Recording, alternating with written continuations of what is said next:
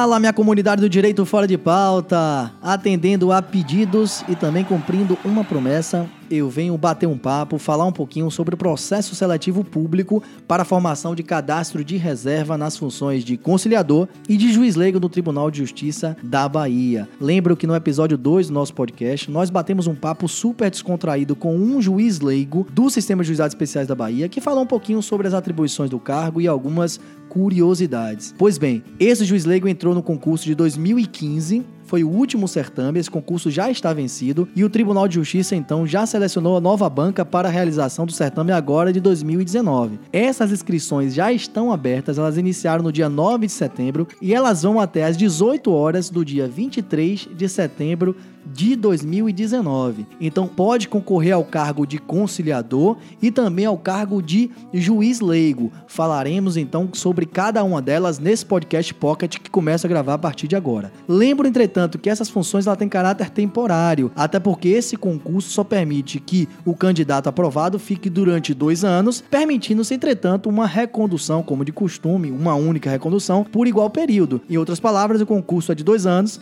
mas de, via de regra ela é prorrogada por mais dois anos, o que garante o aprovado permanecer quatro anos na função em que for aprovado. Como eu disse, esse concurso é para o provimento de cargo de duas funções específicas. A função de conciliador, que tem um valor de inscrição de 60 reais, e a função de juiz leigo, que tem o valor de 100 reais.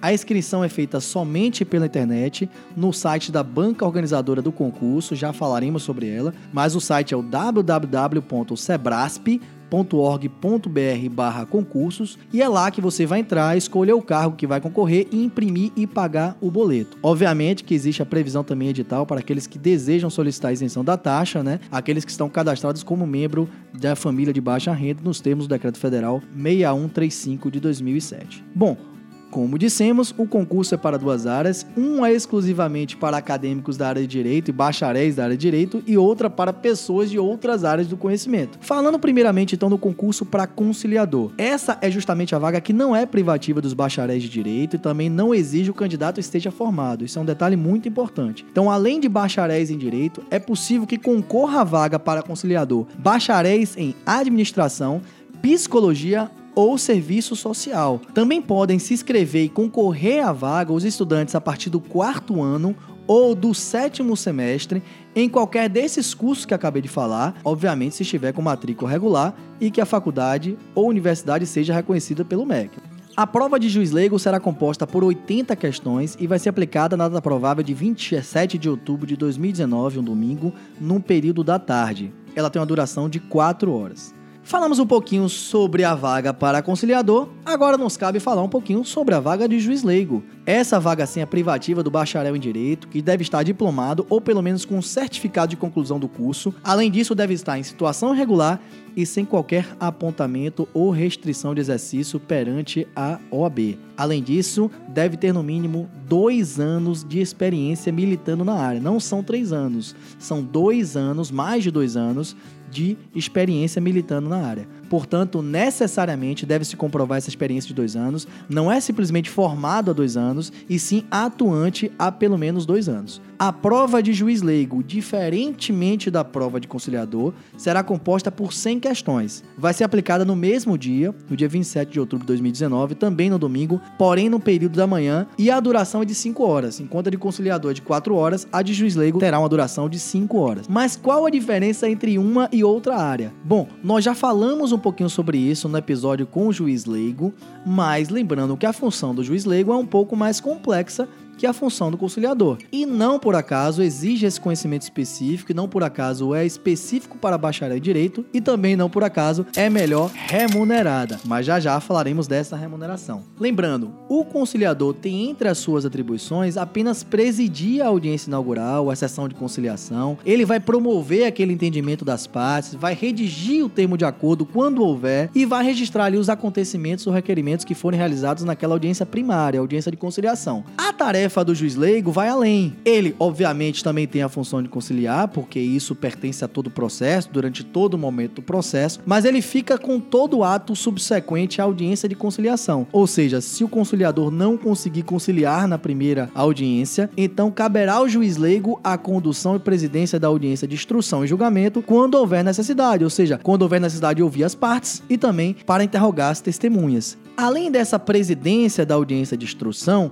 o juiz leigo também tem a incumbência de elaborar o que chamamos de projetos de sentença ou de votos, dependendo se estamos falando de um juiz leigo que esteja locado no juiz monocrático ou de um juiz leigo que por acaso esteja na turma recursal, ou seja, em grau recursal. Chamamos de projeto porque essa minuta, depois de confeccionada pelo juiz leigo, necessariamente tem que ser validada ou ratificada por um juiz togado. Um detalhe muito importante, até para você decidir se quer ou não quer concorrer à vaga, é que os bacharéis em direito, quer sejam aprovados na função de conciliador, quer sejam aprovados na função de juiz leigo, eles ficam automaticamente impedidos de atuar perante os juizados especiais da Bahia, exclusivamente na comarca que desempenham suas funções. Ou seja, esse impedimento vale apenas para a comarca que ele está lotado. Exemplo, o bacharel em direito que ingressou no cargo de conciliador ou juiz leigo, exercendo a função na comarca de Salvador, ele não pode divulgar perante o juizado de Salvador, Bahia, mas poderá perante qualquer outro juizado.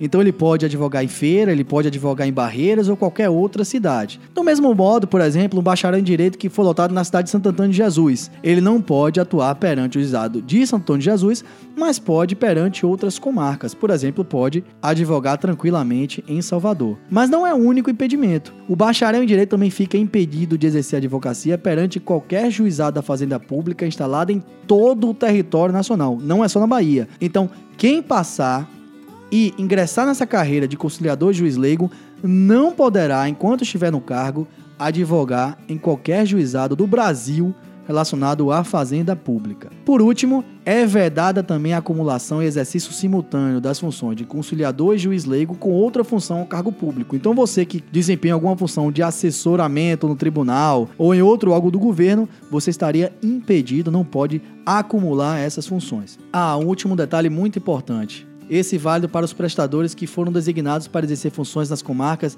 em que não há estrutura autônoma de juizados especiais, ou seja, quando os juizados especiais funcionam dentro de cartórios da vara civil e criminal. Esses bacharéis que forem para essas comarcas em que não há estrutura autônoma de juizados especiais, eles ficam impedidos de advogar em qualquer âmbito, portanto, não só nos processos regidos pela Lei Federal 9099-95. Já que tudo funciona na mesma estrutura, eles ficam completamente impedidos. Bom, Acho que todo mundo está esperando falar disso. Eu vou falar um pouquinho sobre a remuneração. Quem define a remuneração, quem define esses valores, é a presidência do Tribunal de Justiça através de um decreto. Então criou-se uma nomenclatura que é chamada de unidade de valor. Bom, o conciliador vai receber uma unidade de valor por cada audiência realizada e também por cada acordo efetivado, é uma meta. O juiz leigo também recebe essa unidade de valor, porém por ato desempenhado. Exemplo: se ele dirigiu a audiência de instrução e elaborou o projeto de sentença, ele vai receber uma unidade de valor, só que um valor um pouquinho maior. Se o juiz leigo apenas elabora o projeto de sentença, ou seja, não participou da audiência de instrução, ele recebe uma unidade de valor, só que um valor um pouquinho menor. Lembro que, por decisão do tribunal e também constante nesse edital, as decisões interlocutórias, as decisões homologatórias de acordo, de desistência, de extinção sem resolução de mérito, além de projetos de embargo de declaração ou despachos, não servem para computar essa unidade de valor. A notícia boa é que para o conciliador, se ele bater todas as metas, o que é muito comum, a remuneração máxima pode atingir R$ 3.581,83 o juiz leigo também se atingir todas essas metas, ele pode alcançar uma remuneração mensal de até R$ 9.895,76. Eu lembro que eu perguntei ao juiz leigo se passaria essa remuneração e ele disse taxativamente que não, que quem entra já sabe que é essa remuneração máxima, mas sem dúvida nenhuma uma remuneração muito boa, inclusive para uma jornada que é de apenas 30 horas semanais. Então, que permite a pessoa que entre no cargo, inclusive concilie aí com atividade de estudo para um novo concurso ou quem sabe com a própria advocacia. Bom, o concurso é para a formação de cadastro de reservas e para quem tem acompanhado, deve ter visto que o tribunal chama bastante os aprovados dentro do limite de vigência do concurso. Para se ter uma ideia, somente na cidade de Salvador serão 930 vagas de ampla concorrência para cadastro aprovados no cargo de conciliador e 248 vagas de ampla concorrência no cadastro de juiz leigo. Existem vagas também para outras cidades, por exemplo, Feira de Santana são 151 vagas para conciliadores e 105 para juiz leigos. Há vagas praticamente em todos os municípios, alguns com mais e outros com menos vagas de cadastro, mas sempre um número bastante expressivo. A banca examinadora escolhida foi a Sebrasp, que é o Centro Brasileiro de Pesquisa em Avaliação e Seleção e Promoção de Eventos. Essa banca é bastante cascuda, é uma banca experiente, mas eu vejo isso até com bons olhos porque diminui inclusive a chance de falhas nesse certame. Essa banca foi também a responsável pela realização do concurso público em 2018 para juiz substituto na Bahia, no Ceará e no Paraná. Ela também foi responsável pela realização do concurso de juiz em Santa Catarina e também foi responsável por diversos outros concursos, como por exemplo para procurador e servidor do Ministério Público do Estado do Pará, do Ministério Público do Piauí. Foi ela que fez a prova também do Departamento da Polícia Federal, entre inúmeras outras. Então é uma banca extremamente cascuda, é uma banca que passa a segurança. Essa banca utiliza o método CESP, inclusive é detetora exclusiva desse método, o que dá então mais segurança na realização da prova. Bom, a seleção, portanto, que será realizada pelo Sebrasp, será realizada em duas etapas. A primeira etapa é uma prova objetiva, essa prova tem caráter eliminatório e também tem caráter classificatório. É eliminatório porque as pessoas que passarem têm que estar dentro do limite de vagas do cadastro de reserva. E dentre aquelas que passarem, elas vão ficar classificadas de acordo com a nota que tirarem no certame. Passada essa fase, haverá uma segunda etapa de avaliação de títulos e essa sim somente de caráter classificatório. Essas provas objetivas, assim como a avaliação biopsicossocial daqueles candidatos que solicitarem concorrer às vagas reservadas para pessoas com deficiência, ou até aquele procedimento de verificação da condição declarada para concorrer às vagas reservadas aos candidatos negros, serão realizados em 17 cidades do estado da Bahia. Então, todas as provas serão divididas em 17 cidades. O candidato pode escolher uma dessas 17 cidades para fazer a prova. Os conhecimentos que são exigidos. Bom, de acordo com o edital, o candidato precisa estudar direito administrativo, direito constitucional aplicado nos juizados especiais, então foco no direito constitucional que tem aplicação no juizado especial, direito civil e direito processual civil. É preciso também estudar direito penal e direito processual penal, lembrando que o juizado não é só juizado especial civil, é juizado especial civil e criminal. É preciso saber também direito do consumidor. É preciso saber um pouco sobre ética nos juizados especiais, noções gerais. Tem que saber sobre jurisprudência das turmas recursais, e eu chamo atenção especial para os enunciados do FONAGE, isso tem que realmente o candidato tem que estudar e saber e dominar esses enunciados. Precisa saber um pouquinho sobre as turmas de uniformização e de tribunais superiores. Pouca gente sabe sobre isso, mas é extremamente simples e fácil e rápido de se aprender. E por último, precisa dominar técnicas de conciliação, de audiência de instrução e técnica também de sentença aplicada ao sistema dos juizados especiais. É muito simples também, talvez uma das matérias mais simples de se estudar. Mas não se enganem, é muita, muita coisa, é muito, muito assunto. Não há como falarmos nesse episódio pocket do podcast sobre todas essas matérias, então eu vou deixar um link para vocês consultarem o edital no nosso Instagram, porque lá destrincha quais são essas áreas de conhecimento. Dá tempo de estudar?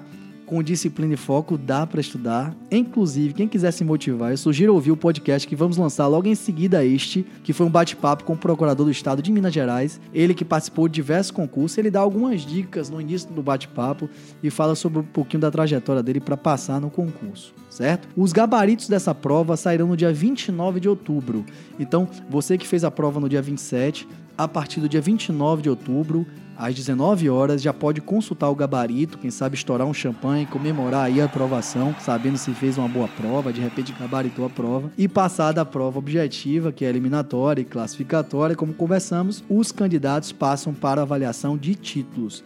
Então, os aprovados dentro do limite do cadastro de reserva, somente os aprovados vão ser convocados para essa etapa. Essa etapa de título, como eu disse, é só classificatória e existe um sistema de pontuação para cada título apresentado. Não fique preocupado, porque existem várias formas de pontuação. Exemplo, se você já fez um curso de mediação ou conciliação, tem pontuação para isso. Se tem mestrado ou doutorado, tem pontuação para isso. Se tem pós-graduação, tem pontuação para isso e até quantidade de anos de desempenho da atividade privativa de bacharel, até o limite de 4, também tem pontuação para isso. Então, existem vários formatos de pontuação, elas são somadas para te classificar, ou melhor, para te reclassificar dentro do limite de aprovados nesse cadastro de reserva. Enfim, pessoal, foram essas dicas por hora. Quem sabe mais à frente não gravamos aí alguns episódios avulsos, somente com algumas dicas para a prova. E qualquer dúvida que vocês tenham, podem comentar lá. A gente vai colocar uma imagenzinha no nosso Instagram. Podem perguntar que na medida do possível a gente vai respondendo e falando, certo? Forte abraço, atentem para a data da inscrição, criem logo o cronograma de estudo e muito boa sorte a todos. Um abraço.